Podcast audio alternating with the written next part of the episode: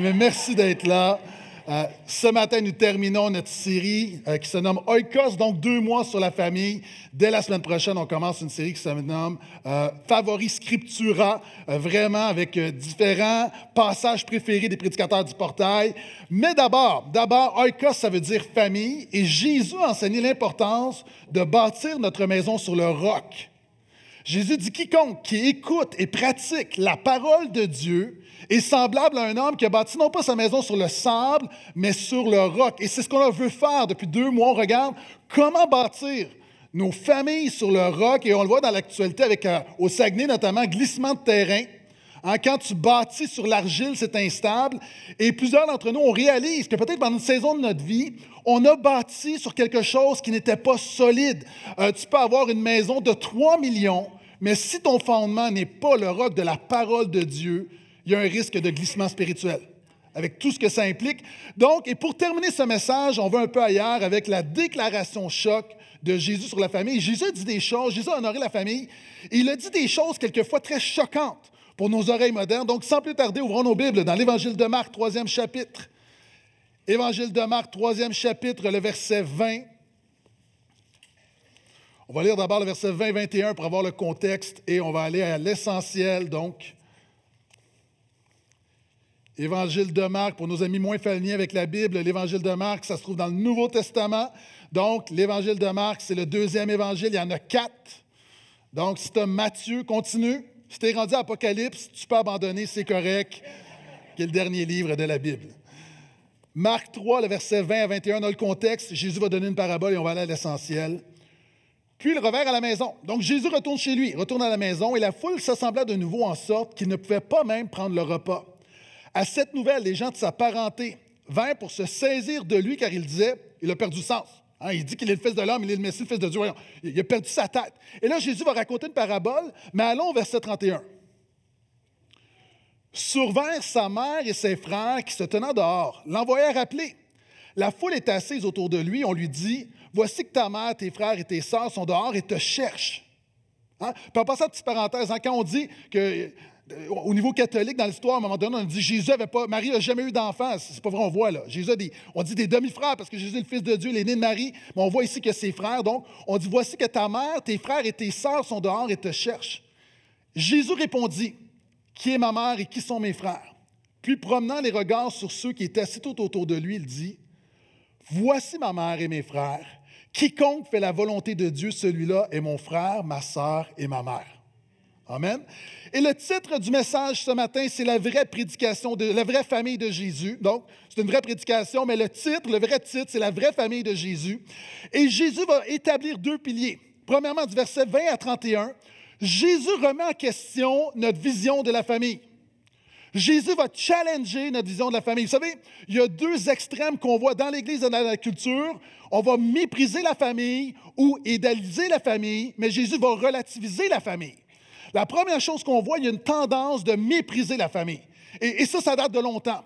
Il y a une expérience qui avait été faite au 13e siècle par l'empereur Frédéric II, donc de, Prussie. Et lui voulait savoir, puis euh, aujourd'hui, avec notre regard moderne, c'est totalement imbécile comme recherche, mais lui voulait savoir si on ne parle pas aux enfants, aux bébés, aux bébés naissants, quel est leur langage naturel? Est-ce qu'ils vont parler allemand? Est-ce qu'ils vont parler français? Donc, il a donné l'ordre, donc dans une pouponnière, de donner les soins de base aux enfants, donc de changer les couches, de les nourrir, mais sans plus. Il a interdit de parler aux bébés, il a interdit de, euh, cajoler les bébés, de prendre les bébés, de bercer les bébés, de chanter aux bébés.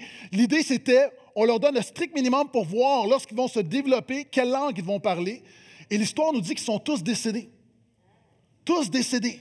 Donc, ou encore aujourd'hui, il y a un certain mépris de la famille. On ne va pas là, mais on voit la famille comme étant un fardeau.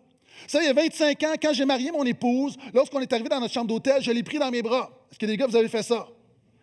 Hein? On va au gym, on s'entraîne avant pour ça. Ah. mais est-ce qu'à un moment donné, est-ce qu'il y a un homme ici, tu es arrivé et tu dis, oh, tu regardes ton épouse, non, non, non, non c'est trop d'ouvrage, je suis fatigué, c'est un fardeau. Non, tu ne fais pas ça parce que ce n'est pas un fardeau, c'est une bénédiction. Ceux qui ont eu des bébés, à un moment donné, tu tiens ton bébé, tu as les bras morts. Mais est-ce que ton bébé est un fardeau? Non, c'est une bénédiction. La famille a des défis, mais nos familles ne sont pas des fardeaux, elles sont des bénédictions.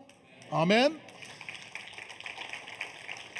Et Jésus a honoré les familles. Jésus, la Bible nous dit que Jésus a obéi à ses parents. Donc, souvent, on regarde ça, puis on dit, bien, Jésus est dur. Attends, attends. On va comprendre ce que Jésus est en train de faire. Jésus a respecté ses parents. Jésus a fait son premier mariage aux noces de Cana. Il a honoré le mariage. Même à la croix, imagine, à la croix, il est cloué à la croix, puis prend soin de sa mère. Il l'a confié à Jean. Il dit, voici ta mère, voici ton fils. Donc, Jésus n'a jamais méprisé la famille, il a toujours honoré la famille. Mais Jésus, à l'autre extrême, va, remettre en question ceux qui idéalisent la famille. Et nos familles, on a prêché deux mois sur les familles, c'est important, mais nos familles peuvent devenir des idoles. Quelqu'un a déjà dit que l'idole de la famille est l'idole le plus acceptée chez les chrétiens. Les chrétiens, on comprend que le sexe peut être une idole, que euh, la carrière peut être une idole, l'argent, que le plaisir. Mais souvent on ne voit pas que nos familles peuvent prendre la place de Dieu dans nos vies. Si, par exemple, en tant que parent, moi le premier, tu veux que tes enfants aient une bonne situation, tu veux que tes enfants aient de bonnes études, aient une bonne carrière, mais en tant que parent, tu ne peux pas vivre par procuration au travers de tes enfants. Vous savez, il y, a des jeunes qui se confient, disent, pour mon père, ma mère, c'est tellement important, je dois devenir médecin coûte que coûte. Et à un moment donné, on veut une situation mais si ta valeur est dans la profession de ton enfant, c'est un idole parce que ta valeur n'est pas dans ce que ton enfant fait dans la vie, mais ce que Jésus fait pour toi. Donc, c'est important. Quelquefois également, lorsque, vous savez, nos enfants, c'est important, il y a des activités, il y a toutes sortes de choses, euh, mais lorsque le dimanche matin, pendant des saisons, on est déconnecté du corps de Christ parce qu'il y a des activités sportives, sportives, sportives. Si le sport de tes enfants est numéro un dans ton horaire à long terme, je ne parle pas d'une fois à long terme, tes enfants, ta famille est devenue une idole. Pourquoi? Parce que tu mets ta famille à la place de Jésus. C'est plus important, les activités de tes enfants, que de célébrer et adorer Jésus. Si tu choisis un conjoint, puis sa foi, c'est tellement secondaire, ton conjoint devient une idole parce que tu déclares secondaire ce que la parole de Dieu déclare prioritaire. On a tous des piliers autour de nous. Si ton frère ou ta sœur est ton pilier, ça peut devenir une idole parce que Jésus veut être ton pilier. Savez, il y a des gens qui dépendent des autres, puis on a tous besoin de réconfort. Je rends grâce à Dieu pour les gens autour de moi sur lesquels je peux m'appuyer, mais je veux déclarer que notre seul pilier inébranlable est Jésus-Christ. Donc, quelquefois, ça peut devenir une idole. Et c'est pourquoi Jésus va dire des choses qui sont choquantes à nos oreilles. Notamment, qui est mon frère, qui est ma soeur? Mais regarde ce que Jésus va dire. Deux passages où Jésus va parler de la famille. Il va dire, si quelqu'un vient à moi et s'il ne hait pas son père, sa mère, sa femme et ses enfants, reste avec moi, ne quitte pas immédiatement, ses frères et ses sœurs, et même sa propre vie, il ne peut être mon disciple. Qu'est-ce que Jésus veut dire? Jésus, est-ce que Jésus est en train de nous enseigner d'haïr nos proches? Non, évidemment, c'est le contraire de la parole de Dieu. Ici, ça s'appelle un araméisme, c'est un hyperbole, c'est-à-dire une exagération pour cibler une vérité, une vérité fondamentale. Ce que Jésus est en train de dire, c'est pas que tu dois détester ta famille. Ce qu'il est en train de dire, c'est que la famille, c'est plus important que tout le reste, mais que ta famille doit jamais passer avant Dieu. Ce qu'il est en train de dire, c'est que la chose numéro un dans ta vie, ça doit toujours être Jésus. Vous savez, je suis, je crois être un homme de famille. Je suis un homme de famille, euh, je veux prendre soin de mon épouse, j'aime mes enfants. Pour moi, c'est important la famille. J'ai toujours, j'aime passer du temps en famille, mais j'ai réalisé que la meilleure manière d'aimer ma famille, c'est de la mettre deuxième et de mettre Dieu en premier, parce que quand Dieu est premier, c'est là que je suis un bon mari, c'est là que je suis un bon père par la grâce de Dieu. Donc, c'est ce que Jésus veut dire. Il relativise. Il va dire une autre chose. Ne pensez pas que je suis venu apporter la paix sur la terre. Je ne suis pas venu apporter la paix, mais l'épée. Car je suis venu mettre la division entre l'homme et son père, entre la fille et sa mère, entre la belle-fille et sa belle-mère, et l'homme aura pour ennemi les gens de sa maison. Hein, c'est des versets bibliques qu'on n'entend pas beaucoup, mais Jésus est en train de dire, Dieu doit être numéro un dans ta vie parce que dans ce monde, pécheur, rebelle à Dieu, à un moment donné, il va y avoir des tensions, puis à un moment donné, il y a des situations où il y a plein de gens ici, tu dois choisir, est-ce que je choisis Jésus ou la famille? Quelquefois, il y a des situations où des membres de ta famille ont des, positions, des convictions, font des choses qui sont totalement contraires à la bonne nouvelle de la grâce de Jésus. Et à un moment donné, tu dois prendre position. Et à un moment donné, l'épée tombe dans ta maison, puis chacun doit choisir son cas. Malheureusement, mais dans ce monde où la majorité ne sert pas Jésus, dans chaque famille, nous avons quelquefois des sujets de division, des sujets de tension, parce que si tu es chrétien, si Jésus est numéro un, c'est clair qu'à un moment donné, tu ne gagneras pas un concours de, popularité toujours dans ta famille. Vous savez, une des, je me souviens d'avoir lu il y a plusieurs années, lorsqu'il y avait la guerre civile en, Irlande, entre catholiques et protestants, il y avait des milices la nuit, puis ils arrêtaient des gens, ils arrêtaient des hommes, puis ils les prenaient, puis ils leur mettaient une balle, une, un fusil sur la tempe, pour leur dire catholique ou protestant. Et là, tu ne peux pas te tromper, là. Puis tu ne peux pas j'ai ah, un petit peu des deux. Tu dois choisir ton camp. Jésus est en train de dire que quelquefois, dans nos familles, on doit choisir le camp de Jésus. On ne peut pas faire de compromis avec Jésus. C'est ce que Jésus est en train de dire. Donc, pourquoi Jésus est en train de relativiser? Jésus nous dit, on doit honorer nos familles, mais on ne doit jamais adorer nos familles. Et voici ce qui se passe. Jésus est en train d'enseigner la bonne nouvelle. Il est dans la maison, il y a du monde autour, c'est comme une réunion. Et là, on vient le voir, et on lui dit Hé, hé, hé, ta mère, ta mère, tes frères, ta famille est là. Est-ce qu'on leur donne une passe backstage? Puis Jésus relativise en disant La famille, c'est important, mais il y a des choses que la famille ne pourra jamais faire. Ta famille ne pourra jamais t'amener au ciel. J'ai déjà raconté que moi, j'ai un ami qui est un, une carrière internationale, qui a fait le festival de jazz. Puis à un moment donné, on a eu des concerts, puis on est arrivé, puis il y avait la ligne. Puis quand je suis arrivé, j'étais là avec mon épouse, puis, puis il y avait une grosse ligne de gens qui attendaient, puis il me dit Il y a quelqu'un qui va être là, dis que tu es un ami. Puis je dis Ben, gars, moi, je suis un ami d'Alex. Fait que là, il était voir, puis il dit Gaétan et Valérie sont là, ils sont venus voir, suivez-moi. Là, j'ai passé devant tout le monde. c'est important de marcher de manière cool comme. Mais il y, a quelque chose de. C'est cool de pouvoir passer devant tout le monde. Jésus dit ta mère peut être chrétienne, ton père peut être chrétien, ta femme peut être chrétienne, peu importe, tes enfants peuvent être chrétiennes. Mais lorsque tu vas arriver le jour du jugement dernier, ça passe pas, c'est toi seul qui se tient devant Dieu. Toi seul. Et c'est pour ça que Jésus relativise la famille. Et la deuxième chose que Jésus va faire dans le texte, il va enseigner une grande vérité. Jésus va enseigner que les liens christocentriques sont plus forts que les liens biologiques. Pourquoi? La biologie, c'est fort. Il y a des gens ici, puis on le voit un petit peu partout, tu es adopté et tu es à la recherche de ta famille biologique. C'est fort, c'est dans tes tripes. Mais Jésus est en train d'enseigner que quelque chose de plus fort que le sang qui coule dans nos veines, c'est le Saint-Esprit qui coule dans nos cœurs. Et Jésus dit oui, d'avoir un lien. Et là, je ne parle pas, je n'ai pas dit un lien religieux. Je ne dis pas un lien religieux. Je ne pas dans quelle église tu vas? Non, non. Un lien christocentrique, c'est-à-dire le lien de ceux qui sont centrés sur Jésus. Vous savez, la Bible, l'expression préférée de la Bible pour parler de ce lien christocentrique, c'est d'être en Christ. Hein? Ceux qui sont en Christ, ceux qui sont en Jésus. Gens ici, ça fait quelques semaines que tu viens à l'Église, ou peut-être que tu reviens, et tu vois la vie chrétienne comme étant quelque chose que tu dois adhérer, que tu dois croire. Et on parle beaucoup de la foi, mais, mais c'est beaucoup plus que ça. La vie chrétienne, c'est une union avec Christ. Et la Bible dit toujours, si quelqu'un est en Christ, si quelqu'un est en Jésus, ça veut dire quoi? C'est-à-dire que ta relation avec Jésus est la même relation qu'avec ton avion lorsque tu vas en voyage. Tu vas te rendre pas par tes propres forces, mais parce que l'avion se rend. On s'entend? Et si l'avion ne se rend pas, tu ne te rends pas non plus.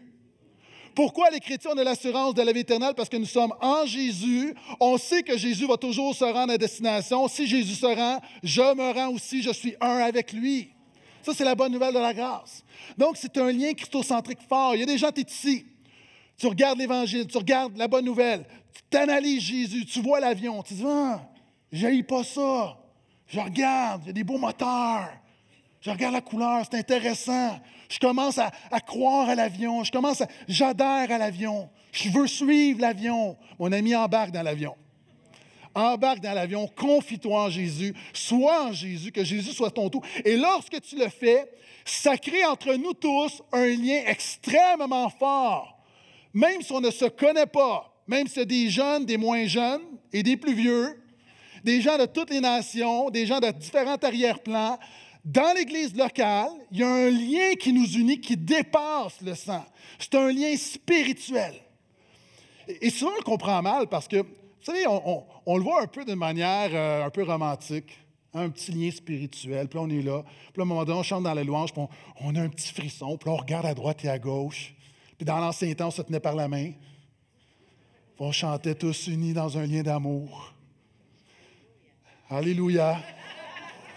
La nostalgie, c'est fort. Mais il y a quelque chose de réel. Mais, c'est tellement plus que ça. Puis les gens, tu dois comprendre comment est-ce qu'on peut être unis. Tu dois, je, reviens à l'union que tu as avec Jésus. Tu dois comprendre, c'est quoi ton union avec Jésus? Vous savez, quand la Bible dit que Dieu va nous rendre inébranlables, moi, ça me prend de la foi pour le croire.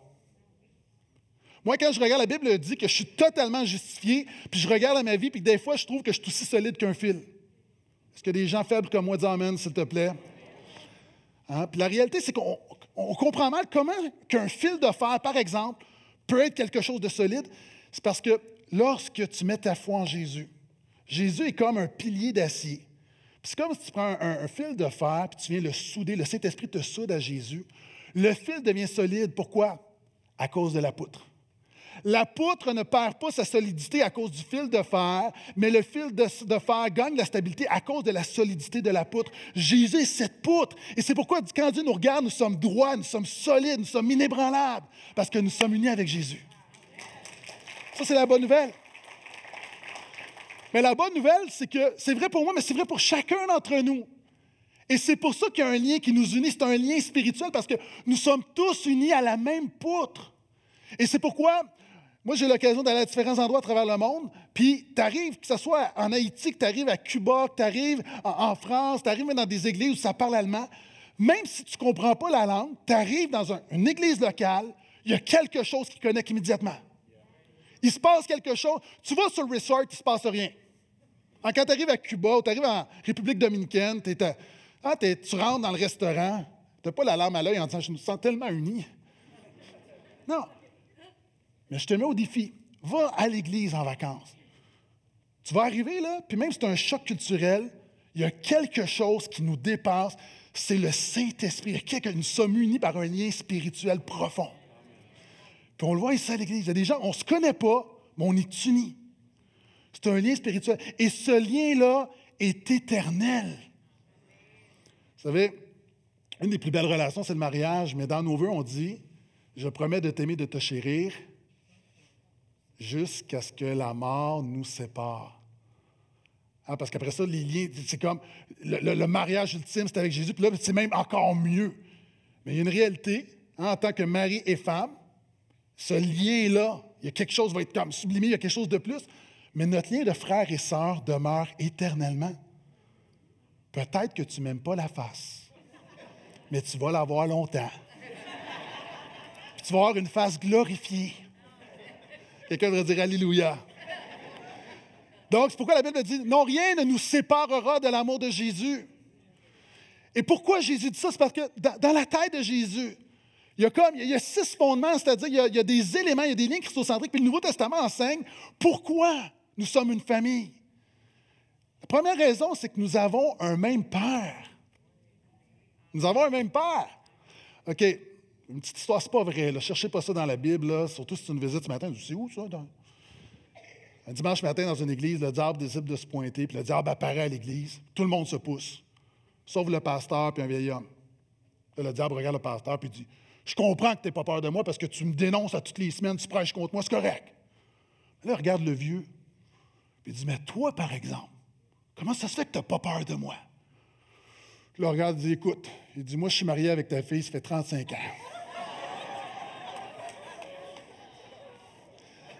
La Bible dit que par nature, par nature, nous avons pour peur le diable. Et là, encore une fois, je suis sensible. Il y a des gens, tu nous visites ce matin, et tu dis, voyons, c'est ça. Donc, ben, où est la bonne nouvelle? Tu viens de me dire que mon père est le diable. Qu'est-ce que la Bible veut dire? C'est pas une insulte. C'est que par nature, le diable veut dire être adversaire. Par nature, de manière souvent inconsciente, nous nous opposons à ce que Dieu veut faire dans nos vies et dans le monde. C'est ça le péché. Donc, Jésus va dire, vous avez pour père le diable. La bonne nouvelle, c'est que Jésus est venu pour nous donner la capacité de devenir enfants de Dieu. Nous sommes enfants de Dieu. Nous avons le même Père. Et c'est pourquoi notre Père, hein, on dit notre Père. On, l'entend tellement qu'on a perdu de vue comment c'est révolutionnaire de s'adresser à Dieu en disant, non pas Dieu, mais notre Père. Donc, nous sommes une famille parce que nous avons un même Père. Deuxièmement, parce que nous avons une même ressemblance. On ne se ressemble pas. Arrête de m'obstiner, écoute-moi. Pourquoi? La Bible dit que Dieu nous a prédestinés, c'est-à-dire dans l'éternité passée, quand Dieu a préparé le plan du salut, la Bible dit, Romains 8, Dieu nous a prédestinés à être semblables à l'image de Jésus. Donc, on a un petit air de famille, du moins on devrait avoir un air de famille. C'est pourquoi on veut voir, c'est quoi un véritable chrétien? Il y a du fruit dans sa vie, il n'est pas parfait, mais il devrait y avoir un changement. On devrait ressembler à Jésus un peu, puis de plus en plus. Les gens disent, mais comment ressembler à Jésus? Tu, veux dire quoi? C'est, euh, euh, je ne comprends pas. Comment est-ce qu'on ressemble à Jésus? Par le Saint-Esprit, il nous transforme de gloire en gloire, il nous amène à l'image de Jésus, ça s'appelle la sanctification, afin que dans notre quotidien, on se comporte comme Jésus se comportait. Ça veut dire quoi? Facile. Galates 5, 22. Nous manifestons le fruit de l'Esprit. Comment tu reconnais un membre de la famille de Dieu? C'est qu'il manifeste de l'amour, manifeste de la joie, de la paix, de la patience, de la bonté, de la bienveillance, de la douceur, aïe aïe, de la fidélité, aïe aïe aïe aïe, et la maîtrise de soi. Quand quelqu'un fait ça, ça c'est surnaturel, là tu ressembles à Jésus. Donc, nous avons une ressemblance avec Jésus. Tu sais, les chrétiens, en passant parenthèse, on voit ça et on se dit Oh, mais moi, je ne suis pas si pire. Il y en a deux, trois que j'ai. Quand même, je ne suis pas pire. C'est pas que tu ne piges pas la pièce. Mais lorsqu'un chrétien sous pression est capable, par le Saint-Esprit qui le rend capable, de manifester ce fruit, les gens autour de toi disent Oh, ça, il y a vraiment, je vois vraiment Jésus en lui. Donc, est-ce qu'il y a des gens qui veulent ressembler à Jésus?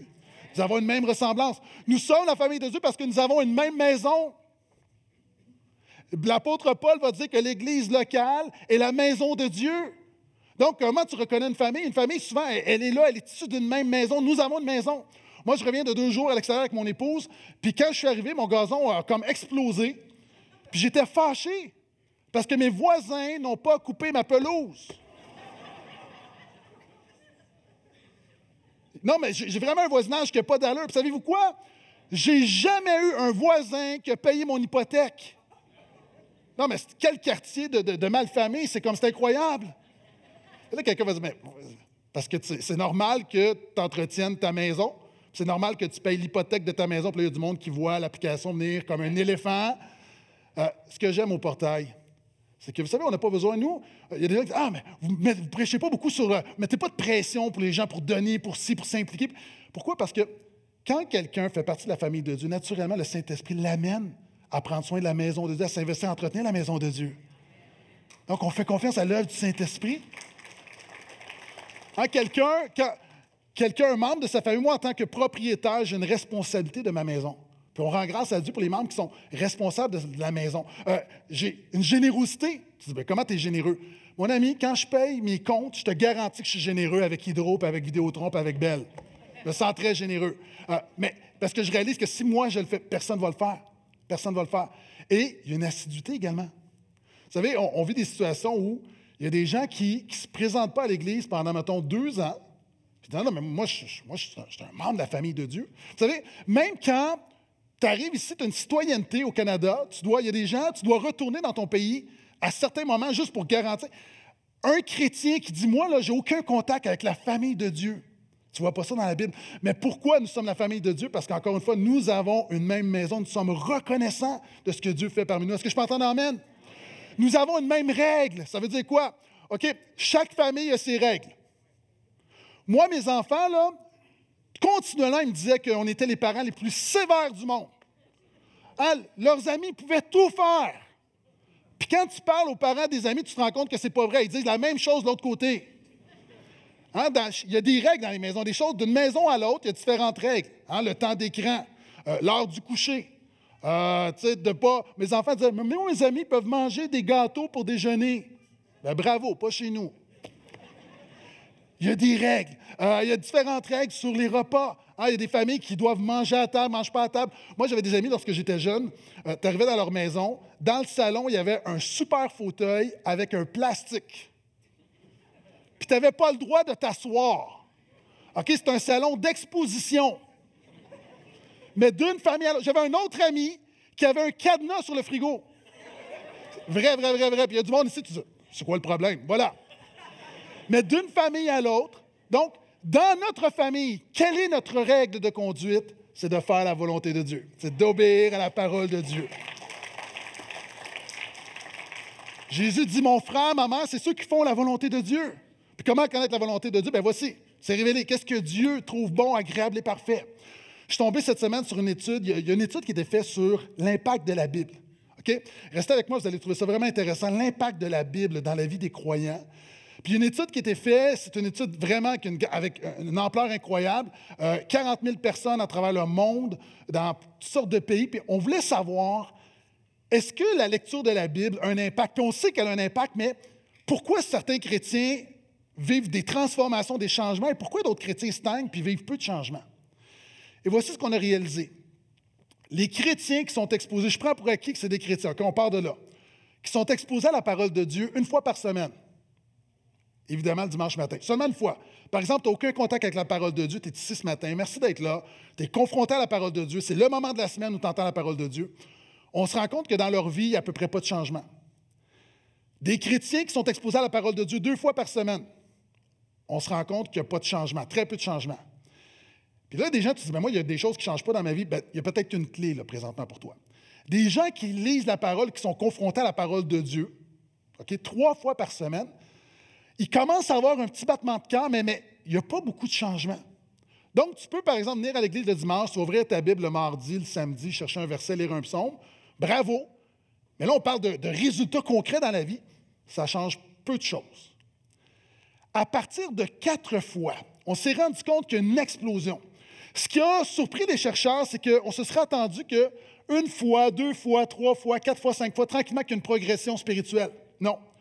Trois fois, la quatrième fois, il y a comme une percée spirituelle, il y a quelque chose qui prend place, puis il y a comme un déclic spirituel qui prend place dans la vie des gens quand tu es confronté quatre fois à la parole de Dieu, quatre fois par semaine.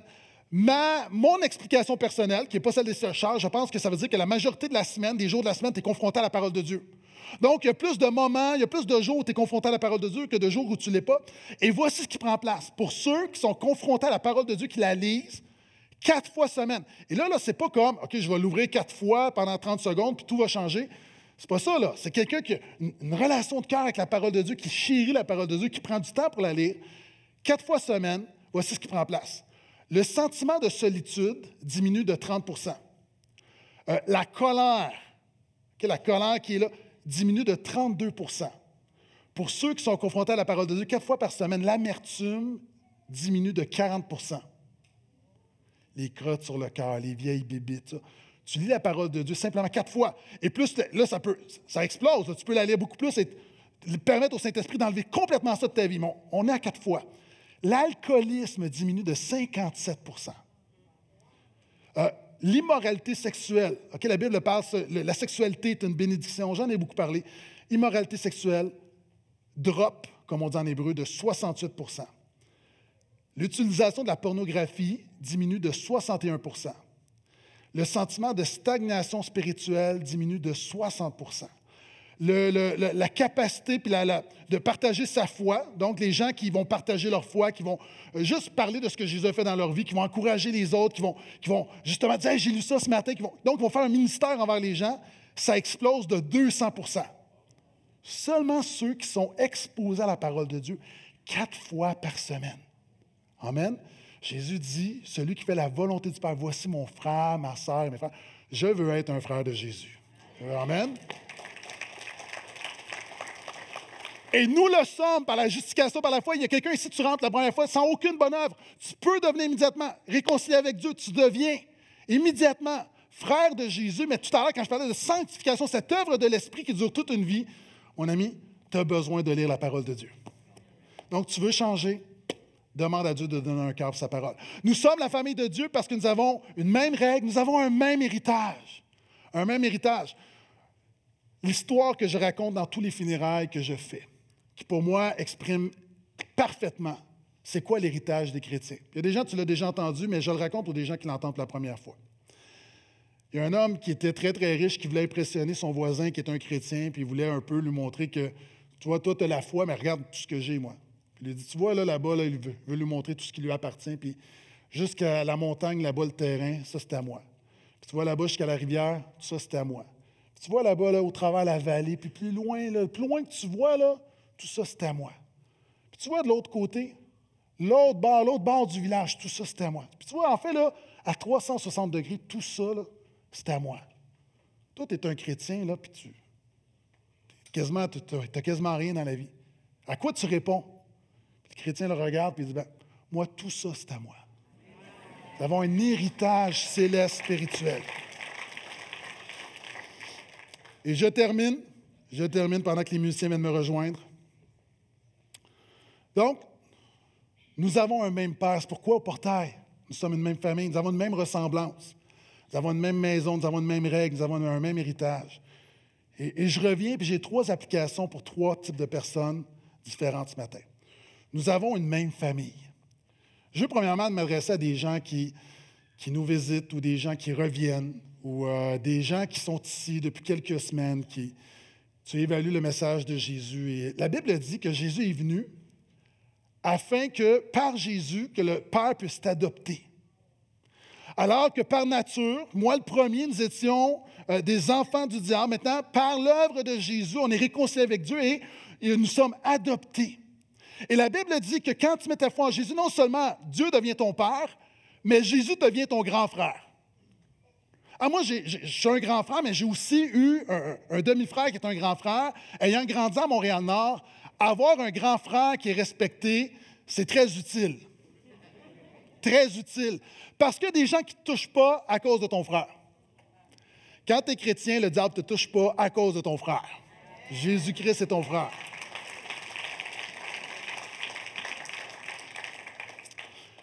Donc, il y a des gens qui disent, mais moi, je ne me sens pas digne.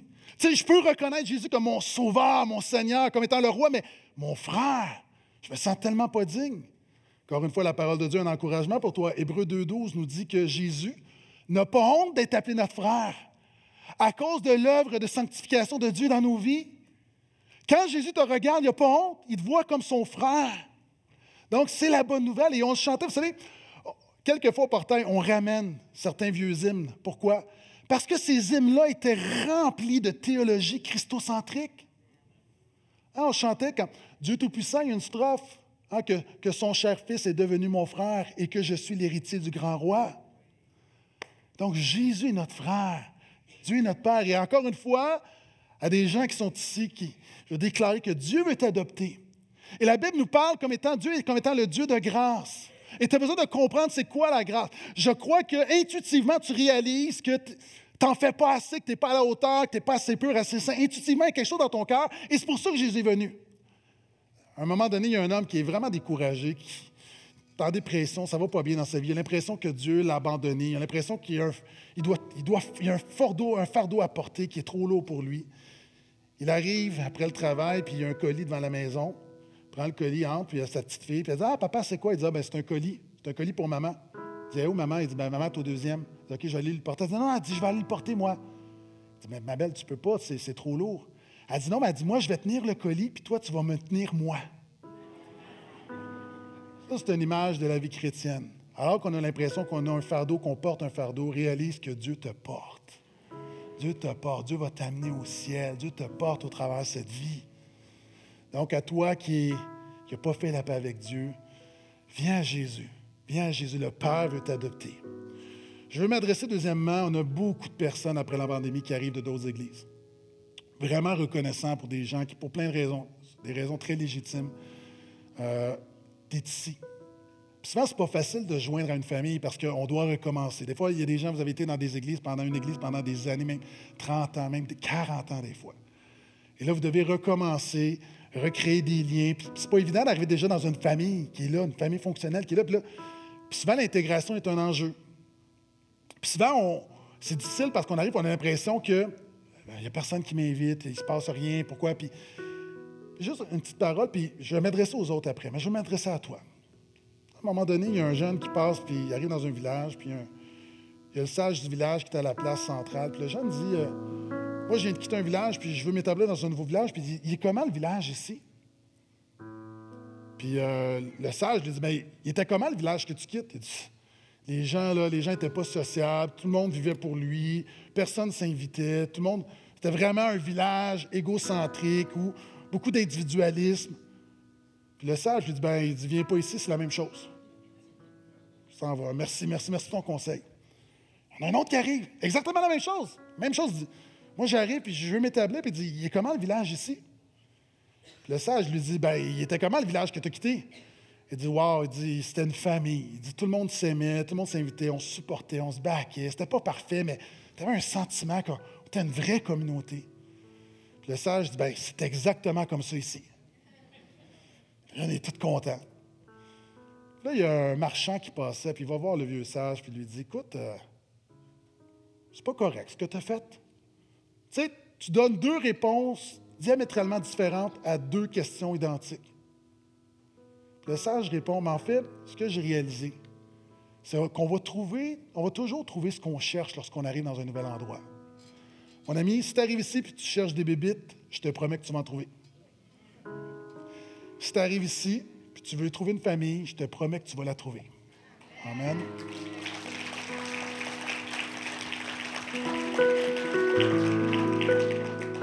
Et je veux finalement m'adresser à, ceux qui sont du portail, depuis la famille du portail. Peut-être tu es là depuis plusieurs années où tu es bien intégré.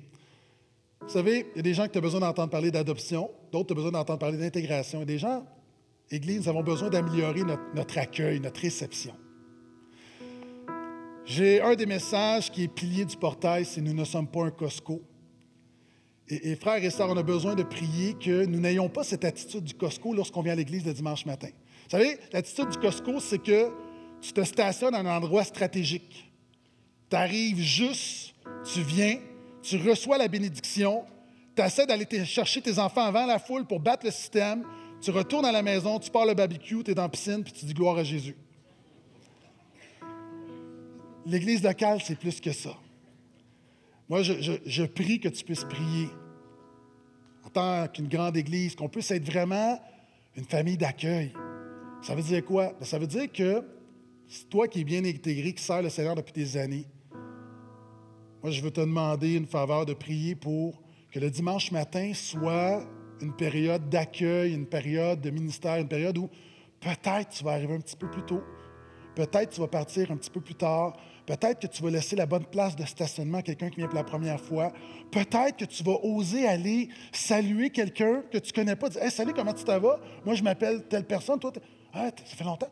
Est-ce que, hey, est-ce que je peux prier pour toi cette semaine? Est-ce que tu oser même peut-être faire quelque chose de complètement fou, inviter quelqu'un à dîner, à prendre un café. À mais juste de briser la mentalité de Costco. Est-ce qu'on est, d'accord qu'on ne vient pas pour recevoir des services spirituels? Nous sommes une famille. Nous sommes une famille.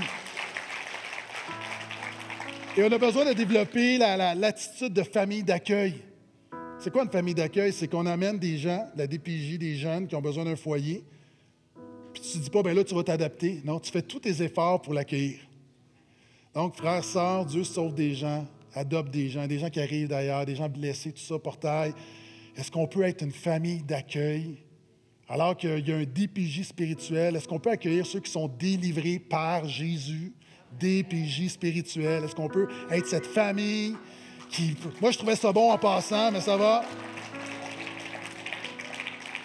Qu'on puisse regarder autour et dire Voici ma mère, voici mon père, voici ma soeur, voici mon frère. C'était la parole du Seigneur ce matin. Levons-nous.